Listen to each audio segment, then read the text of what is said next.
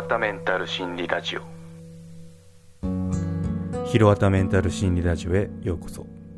この番組は人生100年時代を生きるために折れない心のためになる情報や心理学で語られている法則などを紹介する番組です。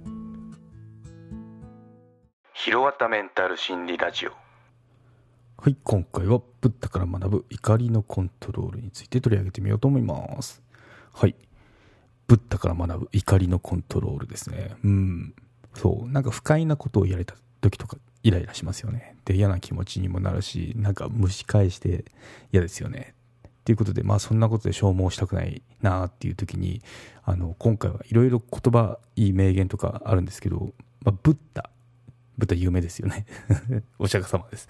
の名言から怒りの沈め方っていうのであこれはいい言葉だなっていうのがあるんで取り上げてみようと思います。はい。名言2つですね。うん、まあ、聞いたこともあるかもなんですけどまあおさらいとして聞いてみてください。で片方は有名なんですけどもう片方はなんか英語圏の方が引用が多い気がしますね、うん、和和訳だとちょっと、まあ、こと内容はそのままなんですけど、まあ、なんかこうニュアンスっていうかちょっと違うよねってことで、まあ、そこも含めて紹介しようと思いますね。はい。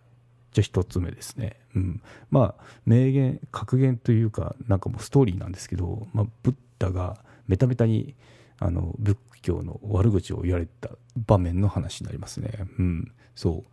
なんか仏教を悪く思ってない若者がブッダの前にやってきたらしいですね。そしていきなり メタメタに悪口を浴びせかけたっていう話なんですけど。うん。で、まあ、ブッダは黙って聞いていたということで。で、まあ、散々悪口を言った若者が言い終わった時に、ブッダはやっとこう、口を開くわけですね。うん。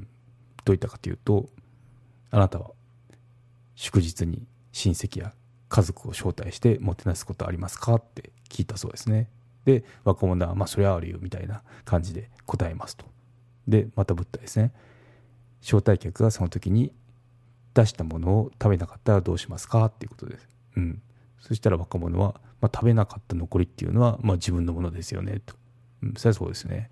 もてなしたそのお客さんが料理に手をつけない。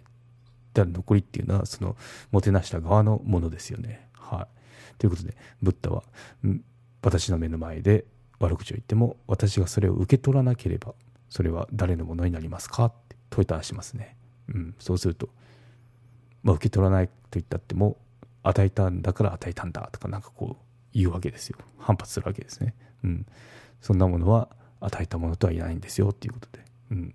じゃあどういうことかっていうと、うん。悪口を言われたから悪口を言い返し、怒りには怒りで報いて、打てば打ち返すとか、戦いを挑めば戦い返す。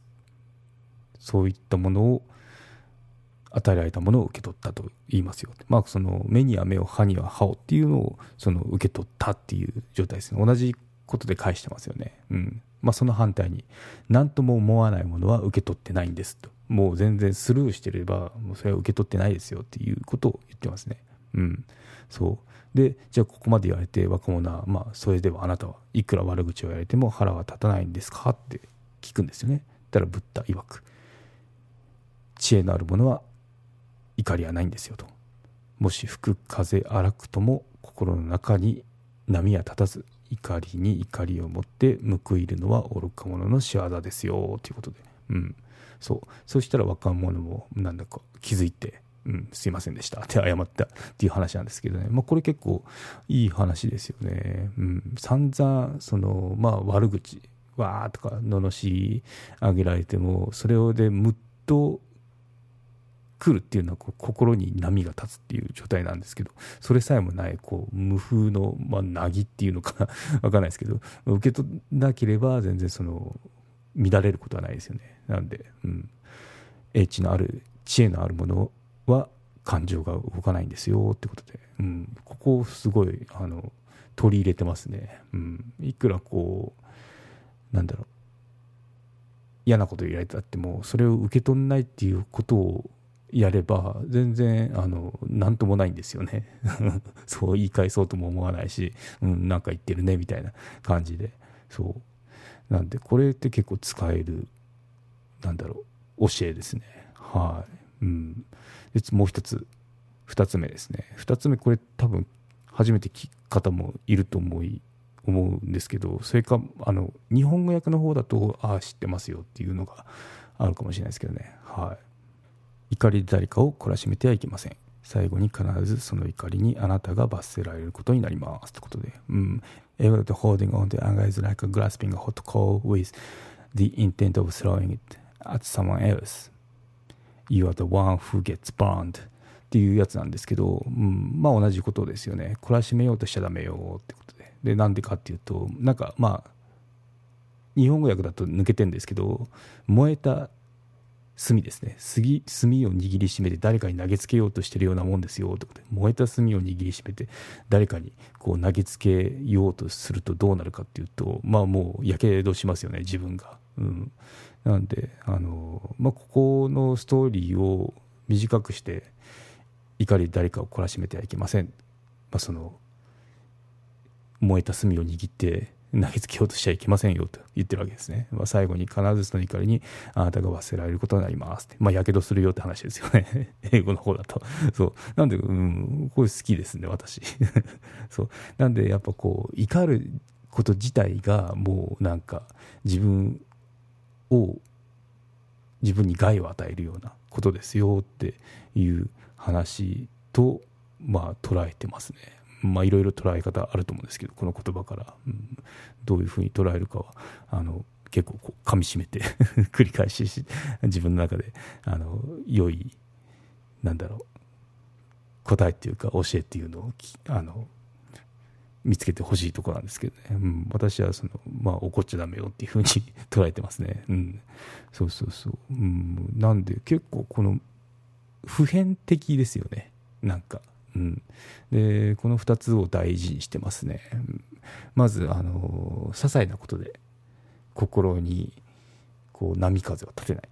あとはもうそのそもそも怒らない。怒るってことは自分を傷つけることと等しいですよって。手やけどしちゃいますよと。燃えた炭を握っちゃうと。誰かに投げつけようと思って、うん、っていうことなんで、うん、そうですね。で、まあ、ちょっと私の住んでるとこの目の前がマンションなんですけど、まあ、夕方、あの、いかにもこう、元気、元気っちゃい い、いいあの、言い方ですけど、まあ、結構こう、効かなそうな 男の子がいるんですよね。その子が、まあ、一人っていうか友達と遊んでる時にいつも叫んでるんですよね。なんか、早く来いとか、ああしろこうしろとか。なんで、まあ自分の思い通りにならないと、なんかこう罵声っていうか規制を上げるなっていう傾向があるんですよね。うんまあ、それを見てると、まあ、どう思ったかって、まあ、子供だからよくある光景だと思うんですけど、まあ、大人とかお客さんでもそうだなって思った 思ってるんですよねいつも、うん、いつもなんで そう、うん、なんでこう、まあ、本当になその子を見てるとどう思うかっていうとまあ些細なそな自分の思う通りにならない時には心が動いてその思いを消化できずに大きな声を上げるとかそういうことになってるんですよね。でまあ怒ったりしてるわけですねキャーキャーキャーキャー それと本当に今子供を見てるんですけど大人でも当てはまるし、まあ、特に会社とかっているなって思いましたね。うん、なんで、まあ、そういった時には、まあ、人の振り見て我が身よって言いますけど我が身を直せって言いますけど、うん、なんかこう静かな心とあとはこうそもそも怒らないような不動心っていうのをつけたいなと思いますね。うん、ということで今回あのブッダのブッダから学ぶ怒りのコントロールということで2つワードを取り上げてみました。はい。まあ、ポイントですね、まあ、まとめさっき言っちゃいましたけど、まあ、もうもう一回お伝えしますと。まとめとしては怒らないですね、うん、で感情を揺さぶられないようにするように心がけましょうっていうことですね。はいということで今回は以上となります。よろしければ高評価コメントをいただけると励みになります。番組の登録はまだの方ご登録もどうぞよろしくお願いいたします。メルマガも始めましたのでご登録のほどどうぞよろしくお願いいたします。エピソードの概要、エピソードや語りきれなかった裏話などを話してますので概要欄のリンクもしくはひろわた .com を訪れてバナーをクリックまたはメニューのメルマガをクリックして登録してください。はい、ということで今回は以上となります。ではまた。有料チャンネルのご案内をいたします。有料版チャンネルヒロワタメンタル心理ラジオプレミアムを Apple Podcast で配信中。有料会員はエピソード全編を聞くことができます。また有料会員のみのエピソードも用意しております。ご登録して応援いただけると励みになりますのでどうぞよろしくお願いいたします。